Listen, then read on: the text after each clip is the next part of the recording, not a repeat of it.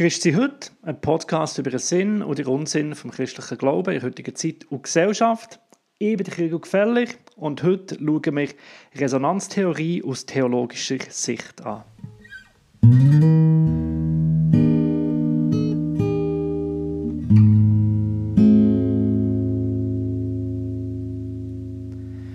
Ciao zusammen. Wir sind in der letzten Folge zur Resonanztheorie von Hartmut Rosa angelangt und heute wollen wir einen letzten Blick, dass man bewusst aus theologischer Sicht auf Gedanken von Hartmut Rosa richten. Was lässt sich aus christlicher Perspektive über Gedanken von Hartmut Rosa ähm, aussagen? Hier sicher zuerst mal, und das hat man hoffentlich gespürt in den letzten Wochen, wie spannend und ja, interessant die Gedanken von Hartmut Rosa gerade aus christlicher Perspektive sind. Er legt einen unglaublichen Fokus auf Beziehung, was aus ähm, christlicher Sicht schlichtweg zu bejahen ist, das gute Leben in Beziehungen zu finden. Und in dem Innen zeigt der äh, Hartmut Rosa notabene als Soziolog immer wieder auf, wie wichtig und wertvoll Religion, insbesondere gerade die christliche Religion, ist. Und ähm, der Bucher, den ich mich in meiner Arbeit darauf beziehe, wo der Rosa eher kritisch sieht, hat gerade aus theologischer Sicht fest, dass eigentlich das, was der Rosa mit seiner Resonanztheorie macht, letztlich nichts anderes ist als eine Heilslehre. Das ist eigentlich das, was frühere Theologie immer wieder gemacht hat und jetzt seit Jahrzehnten oder zumindest in der aktuellen Zeit wie nicht mehr fähig scheint zu sein wirklich zu benennen, was das gute Leben eigentlich ist, was das Problem von dem Leben ist und wie man wieder zu dem guten Leben finden kann. Und genau das macht Rosa mit seiner Resonanzlehre. Er beschreibt, was der Mensch in sich ursprünglich ist, nämlich ein Resonanz, ein Beziehungswesen. Er zeigt auf, wie das, was wir eigentlich sind, ein Beziehungswesen in dieser Gesellschaft nicht mehr gelingt, wegen der Beschleunigung, die letztlich zur Entfremdung äh, führt. Mit dem bezeichnet das Problem. Und dann zeigt er eigentlich wieder den Ausweg, das Heil aus dem Zerbruch heraus, wo für ihn eben in resonanten Beziehungen liegt. Und genau hier ist jetzt so der erste Kritikpunkt nach dem äh, Theologen Rainer Bucher. Er sagt, schau, das, was der Rosa macht, ist letztlich eine Heilslehre, wo sich der Mensch wieder selber muss erlösen muss. Du musst schauen, dass du resonante Beziehungen hast und wenn du resonante Beziehungen hast, dann kannst du dich selber erlösen. Das ist der erste Kritikpunkt. Und der zweite, den der äh, Bucher hat, und da finde ich eigentlich noch spannender, ist, dass er sagt, schau, die Resonanztheorie ist ein Kind von Romantik. Sie propagiert eigentlich ein gutes, harmonisches Leben und hat in dem Innen eigentlich keinen Platz fürs Leiden und fürs Böse. Lasst uns die zwei theologischen Einwände mal anschauen. Resonanz als Selbsterlösungslehre und Resonanz als ein Kind von Romantik, das keinen Platz für Leid und Böse, das Böse kennt. Erstens, ist Resonanz eine Selbsterlösung? Da muss ich sagen, nein, überhaupt nicht. In dem verpasst man eigentlich gerade das, was die Resonanz ist. Resonanz ist eine Beziehungslehre. Und wenn Beziehungen etwas sind, und ich glaube, das haben wir in den letzten Wochen immer wieder gesehen und gehört, du kannst Beziehungen selber nicht machen. Und darum finde ich, ist die Resonanztheorie eigentlich gerade eine Kritik an all dem Selbsterlösungsteaching, das da außen umgeht. Ja, man könnte sogar den Rosa so verstehen, dass er die heutige Zeit als Scheitern vor, vor Selbsterlösung ähm, eigentlich aufzeigt. Das haben wir letzte Woche versucht anzuschauen, indem wir versuchen, die Resonanz zu missbrauchen zum Erfolg, indem wir Resonanz versuchen zu missbrauchen zum ja, noch mehr zu leisten, noch mehr Beschleunigung zu erreichen, entzieht sie sich uns eigentlich. Das ist genau das. Die Moderne verspricht Resonanz, aber Entfremdung ist ihre Realität. Das zeigt sich vielleicht konkret in Gesprächen. Wenn du, du kannst ein gutes Gespräch nicht erzwingen das Einzige, was du kannst machen kannst, ist schauen, dass ein Gespräch nicht stand kommt. Du kannst desinteressiert wegschauen, nicht da sein. Aber dass ein Gespräch fasziniert, dich verändert, das Gegenüber verändert, dass es eben ein Resonanzgespräch ist. Genau das kannst du nicht machen. Und darum finde ich die Resonanztheorie gerade aus christlicher Perspektive alles andere als eine, als eine Heilslehre wo du dich selber musst lösen musst. Im Gegenteil, sie zeigt dir genau auf, dass das gute Leben nicht aus dir selber heraus machbar ist, weil Resonanz Beziehung ist und Beziehung kannst du nicht aus dir selber produzieren. Du brauchst immer ein Gegenüber. Vielleicht zeigt das der Ignatius am besten, der sagt, schau, beim Betten, bett so, als ob von dir selber alles abhängt und beim Schaffen schaff so, als ob alles von Gott abhängt. Die meisten sagen jetzt sicher, warte schnell, das ist doch umgekehrt, das habe ich doch schon mal gehört. Aber das heißt doch, schaff so, als ob alles von dir abhängt und bett so, als ob alles von Gott abhängt. Mm -mm. Aber gerade nicht.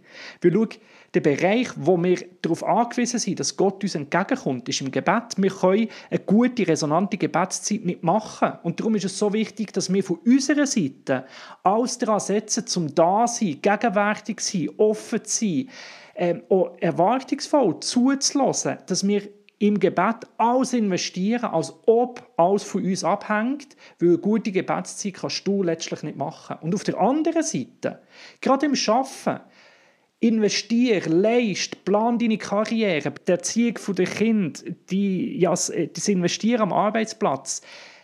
Schaff so, als ob alles von Gott abhängt.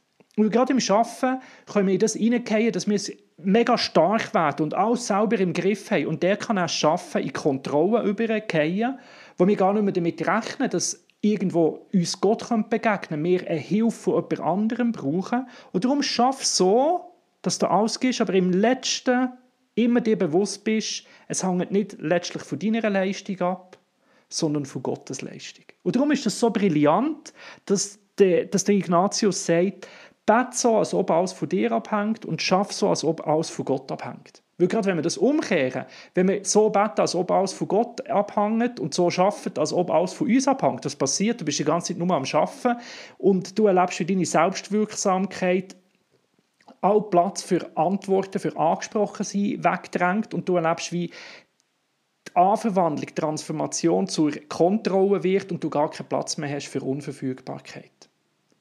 Und darum würde ich sagen, ist Resonanztheorie aus christlich-theologischer Sicht so spannend, weil sie eben gerade alles andere als eine Selbsterlösungslehre ist. Es ist eine Beziehungslehre und zeigt in dem so gut in Sprache von heute, dass das gute Leben in Beziehung besteht und dass wir in Beziehung ein Gegenüber brauchen.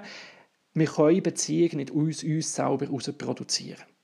So viel zum ersten Einwand.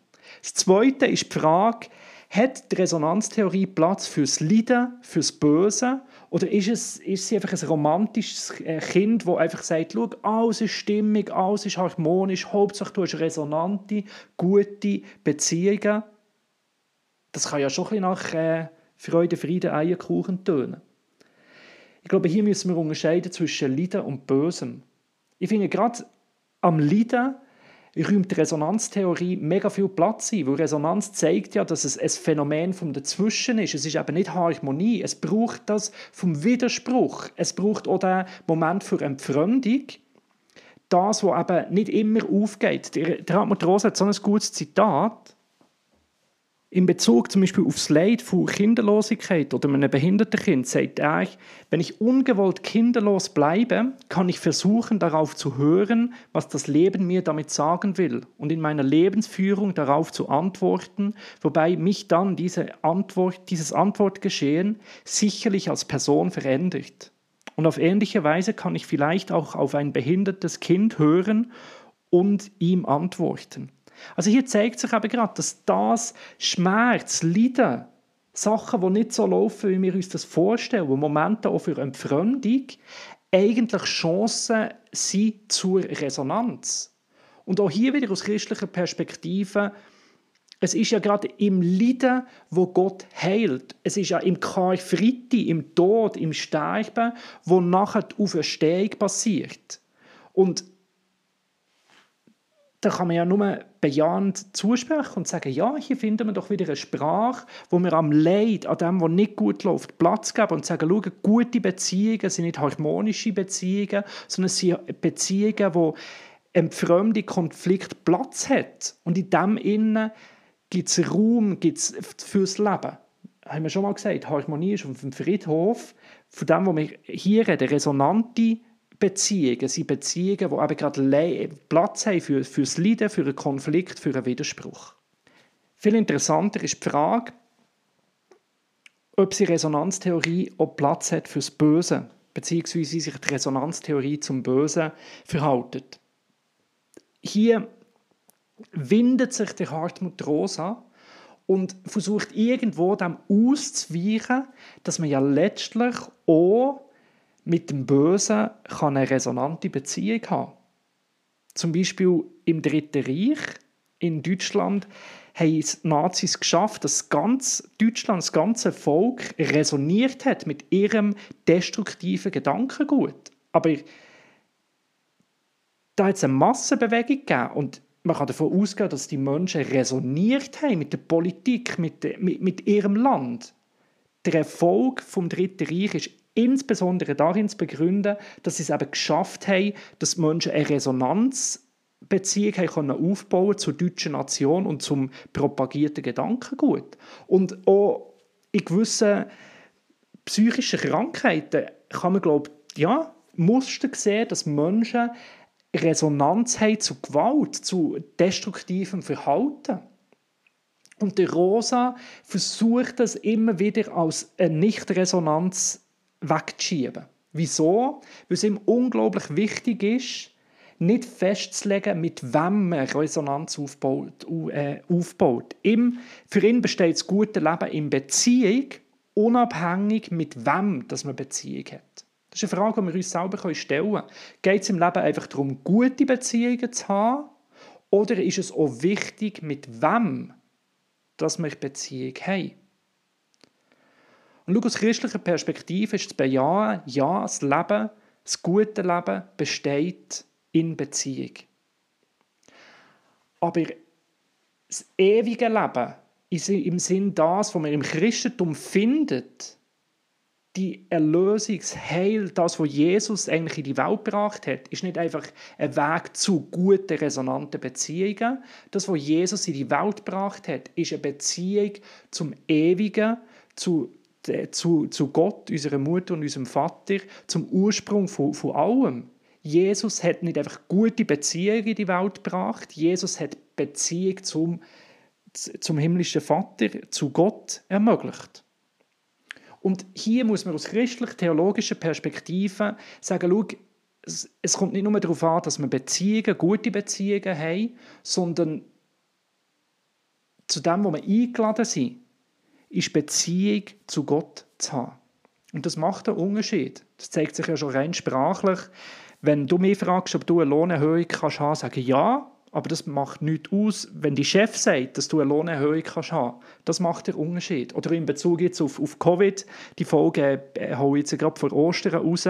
Wenn ich als Kriegel sage, hey, über Ostern sind alle Massnahmen erlassen, ich jetzt so leben, wie als ob kein Covid wäre, dann sagen alle Leute, ja, schön für dich, das ist irgendeiner, der etwas propagiert.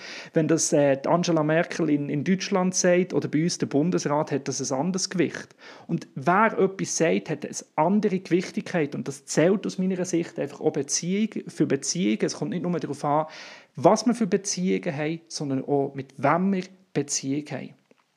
Und in diesem Sinn, finde ich, zeigt sich gerade hier auch in der heutigen Zeit in unserer Gesellschaft, dass es einen Unterschied macht, Vielleicht gerade ist Gebet ein gutes Beispiel. Einfach nur beten macht nicht den gleichen Unterschied wie zu wem das du betest. Und da lädt das Christentum dazu ein, dass wir eingeladen sind, nicht nur zu resonanten Beziehungen, sondern zu einer resonanten Beziehung durch Jesus mit Gott, wo heute erlebbar ist im Heiligen Geist.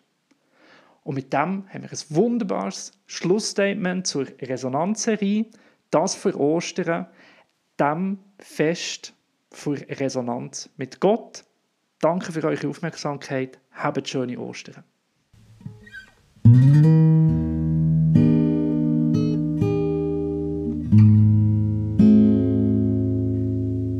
Vielen Dank fürs Zuhören.